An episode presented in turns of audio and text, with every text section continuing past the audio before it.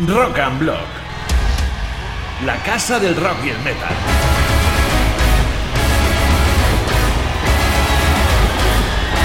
Siempre con los mejores contenidos en entrevistas, reportajes, charlas, concursos y un montón de sorpresas para ti, amante del rock. Hoy en Rock and Block Friends presentamos Entrevista con Sven Disneyder y María José From Miranda. From Spain with Sven from Europe. How are you? First of all, how are you? How are you doing? Hi, nice to meet you. I'm uh, doing very well. I'm I'm doing fine. I'm hanging in there. Um, yeah, during this pandemic. I mean, uh, obviously, but health-wise, I'm doing more than fine. Thank you.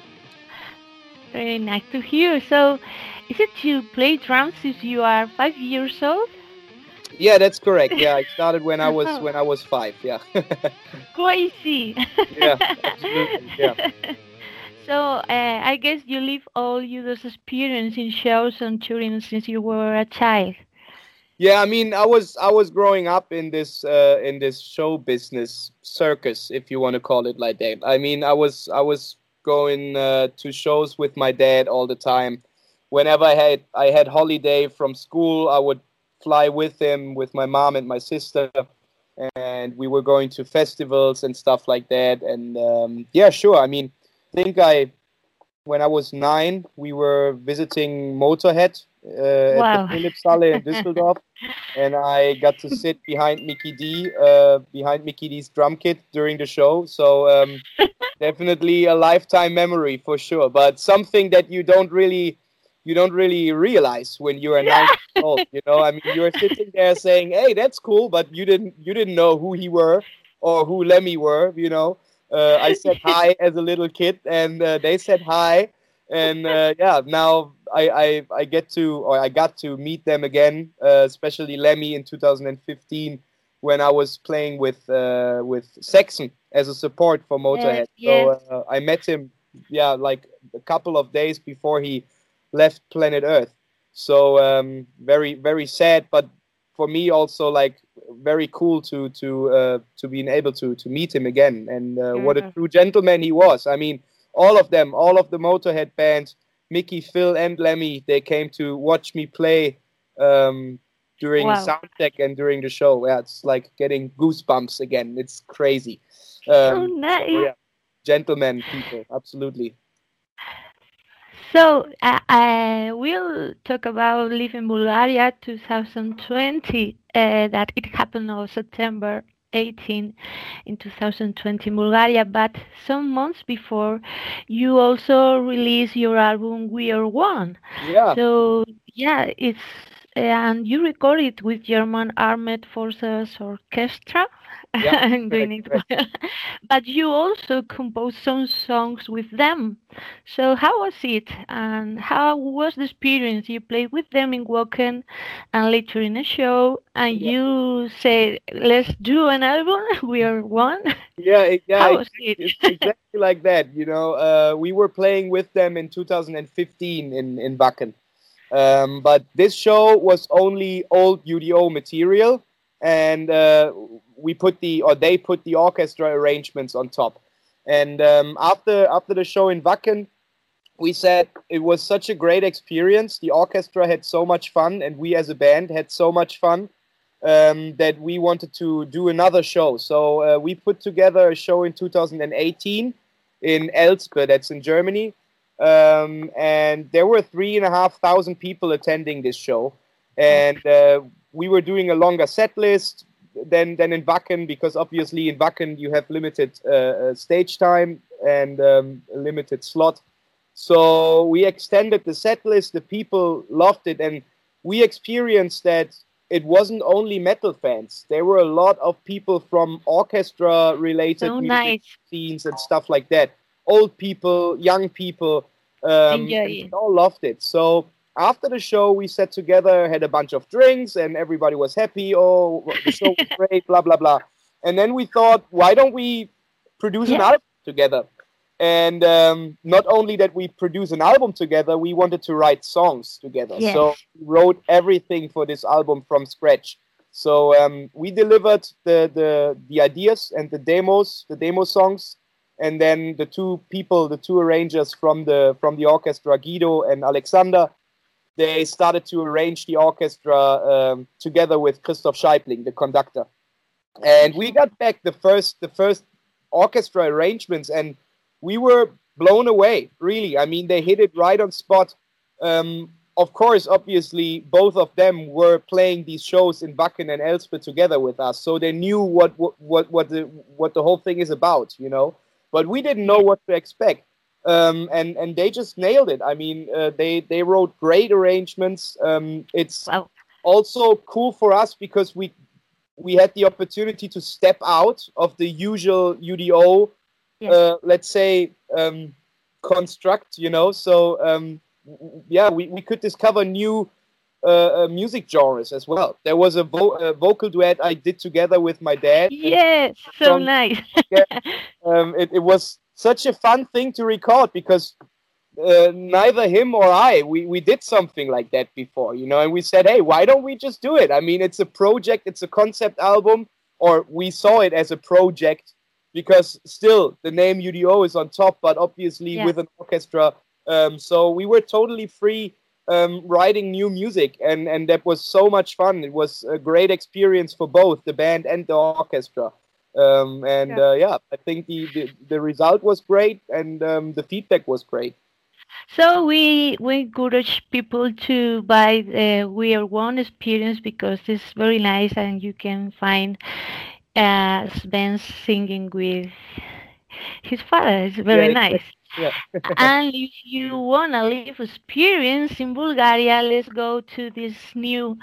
Uh, you we have the CD, the DVD, um, the vinyl, uh, about uh, a concert you did in the Roman Amphitheatre in Plovdiv. Yeah, that's correct. Yeah.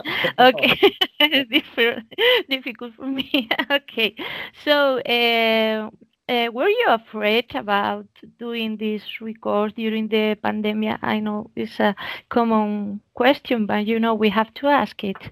Absolutely. I mean, um, to be honest, when they first requested the show, there was an official um, request by the government from Bulgaria. So they had the the idea of doing like a series of concerts in September, and we didn't really believe that this will work out. Yeah. So yeah. They, they requested the show in July, and we said, you know what? If you get it together and the local authorities will give their green light, green light, then we will come and we will play. We we would love to play, obviously. I mean, we have, oh, yeah. you know, so uh, we we would love to play a show, and uh, I we, I guess the people would love it as well. And um, so we came closer to September, and they said we got it together, we can do it. So we got the band to Germany. We had to do a million testings uh, Andre and Tilen had to go into quarantine, go into a ho- hotel room, lock themselves in for five days. Um, I just recently saw a video from Mikkey Dee. Uh, he posted a video from a hotel room because they were uh, going back to work with the new Scorpions album, and he had to go into quarantine as well. You know, which is like something. Imagine that nobody would have thought about this uh, a year and a half ago or two years ago. Nobody ever thought you know like you fly there you you do your thing and you go home um, the usual way. And uh, yeah i mean they did a great job. We didn't hear any news after the show that this uh, the city plovdiv became the new super spreader. So i didn't know if they tested the people um, but obviously everybody stayed, stayed healthy. It was open air outdoor um, and uh, yeah, the people enjoyed it. We loved it. It was uh, an emotional night for everybody, I guess. Yes, an historical night, yeah. and we can uh, your live in Bulgaria 2020 and um, we can find plenty of um, popular songs from Accept, UDO, and so and also you in, include some rarely played live songs.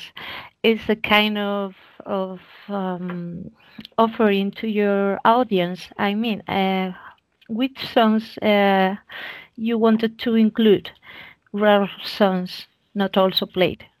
Uh, I, I guess that you know uh, songs that that UDO didn't or have played live, but not that Yeah. often, was "Wrong Side of Midnight" for sure. Yeah. I mean, there was there was something great. Uh, I was always looking forward to play this song because I love it. Uh, powerful, powerful track. Um, and uh, yeah, I mean, we, we tried to put together a good set list for that night because it was the only concert for Yes. 2020. That's why we put in the the Accept songs as as well. You know, not only Yeah. because they are so much fun to play and the people love it, but uh, it, it's yeah, it was something we thought of. Okay, if we have this one go, this one shot, then let's do it right. You know, and play a good set list, a long show. I, I guess the show was two hours twenty five Two hours. It- Yeah. something like that, um, uh, which was great. We we loved it. So um, yeah, I think we were we were able to put together a good set list and uh, choose good songs. Yes, for sure. And how was uh, how did you feel when you play your solo drum in that night? Uh, very good. I mean, the people reacted amazingly. So um, this is something like you know, drum Yes. solos is is um, like how to say it. You know, I don't want to be a drummer, and I don't like to watch drummers who do a drum solo uh, with all that technical phrases and going totally crazy. This is something for my purpose. For uh, Horrible. personal, my personal interest is you can watch that on YouTube or you can go to a clinic. You know, yeah. so that's why I try to keep it short when it comes to this technical stuff and then entertain the people. And yes, know. People, the people reacted great, and uh, it was fun. It's always fun to do this uh, with with Tilen. I mean, uh, I introduce him to the stage, and then he comes up, and we play some stuff together. Um, it's it's a lot of fun doing this. Yeah. So best night of 2020. Yeah, Um, you know that sometimes uh, German music in heavy metal uh, suffers from stereotypes. I know. I don't know if you feel something about it. Sometimes um it's named like Teutonic stereotype of German, and sometimes uh, I think that um, the uh, part of the admiration from German metal music is the sound of German in your Mhm. music. What do you think about these stereotypes or of the reactions that German music causes in the world? Right. I mean, um, it's it's um, it's something that you, as you said, you can definitely hear. Like if you hear the Scorpions, or if you hear Helloween, or if you hear UDO, or Accept, um, stuff like that, or Gamma Ray, you can definitely tell that this is a German band. You know, for some Yes. reason. But it's the same with Kiss. You can tell Yeah. that it's the band from America. You know. Um, and, uh, you know I, I don't feel awkward about it it's it's it's it, it is what it is you know this is i think i believe it's good you know because you It's very can really say hey this is a band from there and there and you know um so i i, I don't see this as an as an issue Yeah, sure. So it's just that sometimes, uh, you know, uh, the kind of Teutonic stereotype simplifies uh, so nice style of music from German. And I must, I think we must deconstruct it. So, uh, what about future plans? Will will we see you in Game Over Tour in 2022? I know you'll go in in. Uh, tell us about Game Over Tour. if you uh, i mean we we just announced the shows for the end of the Yes. year so um it's the, the plan is that we go out in november 2021 so um, we just have to see how the whole situation is is uh, behaving you know yes, over and during the summer. And then I guess uh, there will be a more clearer view after the summer if we can really do these shows. I mean, we would love to, and we decided to put them out because we don't want to stand still, you know, and just say, like, we wait until everything is finally over. Um, so we have hope that we can play at the end of the year, and um, I guess that's a good thing to have that you that you believe that you can do what you love as soon as possible again. sure. Um, so yeah, we really hope that we can we can do this tour, and we are we are looking forward to it. Sure. And do you want to say something to your Spaniard fans that you have plenty of them. Yes. And yes.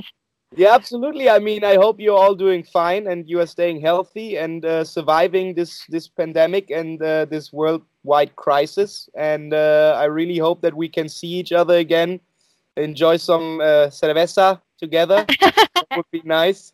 And uh, yeah, that that we can finally enjoy heavy metal music again together. So until we can see you in Spain, uh, we encourage all the people to get live in Bulgaria since it's the most um, clear live experience that we'll have until this this pandemic ends. So let's enjoy live in Bulgaria 2020 and and we hope to see you soon in Spain and Thank wish you you all the success of the world. Thank, Thank, you. you. for this. Wishing you health and uh, thanks for having me. Appreciate it. Stay healthy. Stay healthy. Bye. Bye bye. Bye bye. Rock and Block Friends, los podcasts de la casa del rock y el metal. Ya sabes que en Rock and somos rock.